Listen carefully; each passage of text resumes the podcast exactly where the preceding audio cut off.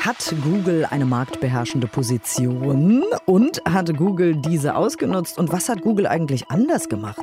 Warum hat das Bundeskartellamt jetzt ein Verfahren eingeleitet? Was das alles bedeutet, die ganze Geschichte gibt's hier gleich bei uns. Deutschlandfunk Nova.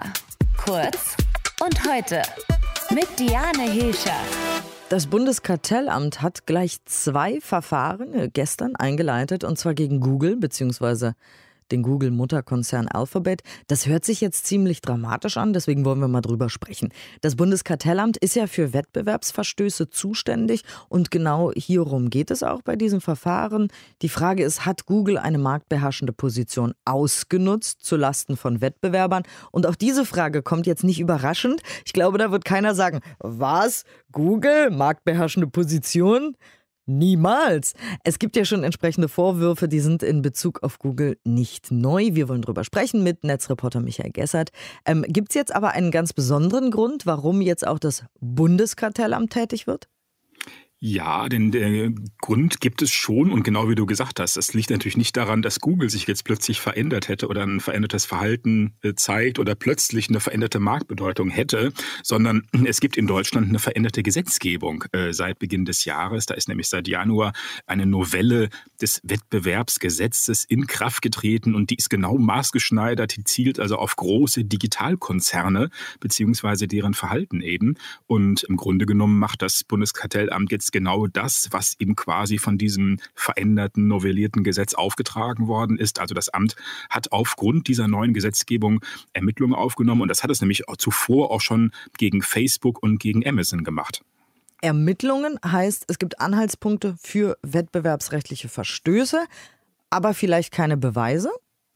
Genau, das wird sich ja noch herausstellen. Also wie du schon auch gesagt hast, die, die Anhaltspunkte, die sind ja wie der Elefant äh, im, im Porzellanladen und das ist ja klar. Also insofern, ähm, das erste dieser beiden Verfahren, das bezieht sich erstmal auf die Grundfragestellung. Also hat Google im juristischen Sinne überhaupt eine überragende, marktübergreifende Bedeutung für den Wettbewerb? Das ist die Frage und dafür spricht natürlich äh, ganz klar, aber auch gestern in der Pressemitteilung eben, dass Google beziehungsweise Alphabet ja eben ein ganzes Ökosystem Ökosystem, so hat das das Bundeskartellamt auch genannt hier, an digitalen Diensten aufgebaut hat. Zählen wir das nochmal auf. Das ist die Suchmaschine, das ist YouTube, das ist Google Maps, das ist Google Mail, das ist eben das ganze Betriebssystem Android, das ist der Browser, also Chrome und all diese Facetten dieses Ökosystems, die sind natürlich miteinander verschränkt, die tauschen Daten untereinander aus, das hat Auswirkungen auf unsere Privacy, aber darum geht es zum Beispiel äh, zumindest im deutschen Wettbewerbsrecht hier eigentlich gar nicht.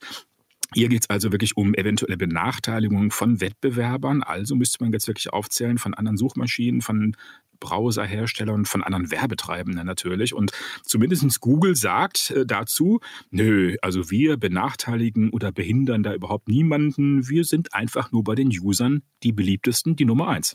Ja, das ist ja schwierig. Also, das genau bei solchen Kartelldiskussionen ist ja genau das der Knackpunkt, oder? Das ist genau der Knackpunkt natürlich. Und da kann man jetzt wirklich, kann jeder mal selbst drüber nachdenken. Ich finde das auch schwierig. Also als Disclaimer mal, ich stehe nicht auf der Lohnliste von Google. Ich habe da ja auch immer eine Menge zu kritisieren. Aber ich, ja, und ich nutze auch bestimmte Dienste von Google wirklich aus Prinzip nicht. Also Mail nutze ich nicht. Äh, da werden die Mails ja von Algorithmen zu Werbezwecken durchsucht. Ich äh, benutze auch selbst beim Browsen äh, immer einen Werbeblocker. Und trotzdem muss ich sagen, also die Google-Suchmaschine, die ist aus guten Gründen die beliebteste. Und wer die nicht mag oder wer das ablehnt, der kann ja auch ganz easy eine andere Suchmaschine nutzen. Äh, und ähm, ja, ich nutzt selber auch kein Mail und Chrome nicht, was auch schon wieder beweist, man kann also ganz easy andere E-Mail-Systeme oder andere Browser benutzen. Und insofern muss ich echt mal sagen, also dieser angebliche Zwang auf uns User, äh, der ist meines Erachtens äh, eher Bullshit irgendwie. Also wir sind ja nicht total gehirnamputiert und müssen jetzt praktisch von Staatswegen von einem fiktiven Schaden sozusagen geschützt werden. Aber äh, lange Rede, kurzer Sinn, dieser ganze User-Aspekt, obwohl den Google auch bei der ersten Reaktion hier direkt wieder erwähnt hat, der spielt möglicherweise bei diesem Kartellverfahren gar keine Rolle. Rolle. Du hast ja gesagt, äh, der erste Verfahrensteil bezieht sich auf die Frage marktübergreifende Rolle oder nicht. Worum geht es denn dann bei dem zweiten Verfahren?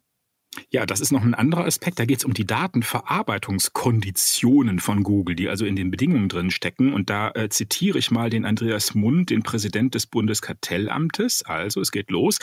Eine zentrale Frage ist dabei, ob Verbraucherinnen und Verbraucher ausreichende Wahlmöglichkeiten zur Nutzung ihrer Daten durch Google haben, wenn sie Google-Dienste verwenden wollen.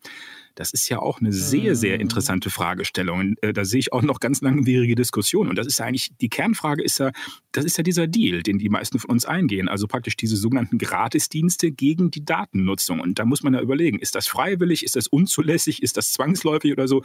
Also mein Fazit mit der ganzen Sache hier, mit dieser Einleitung der Verfahren, da ist halt erst erstmal ein neuer Prozess in Gang gekommen aufgrund der Gesetzeslage. Aber wie der hinterher mal ausgeht nach zig Jahren, ist das ist völlig offen.